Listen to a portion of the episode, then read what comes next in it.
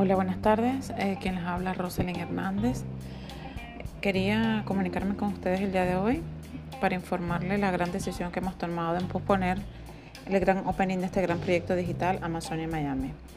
Hemos estado trabajando de manera remota y tratando de agilizar todos nuestro sistema para poder llevarles dentro de un corto periodo toda la información que tenemos para ustedes.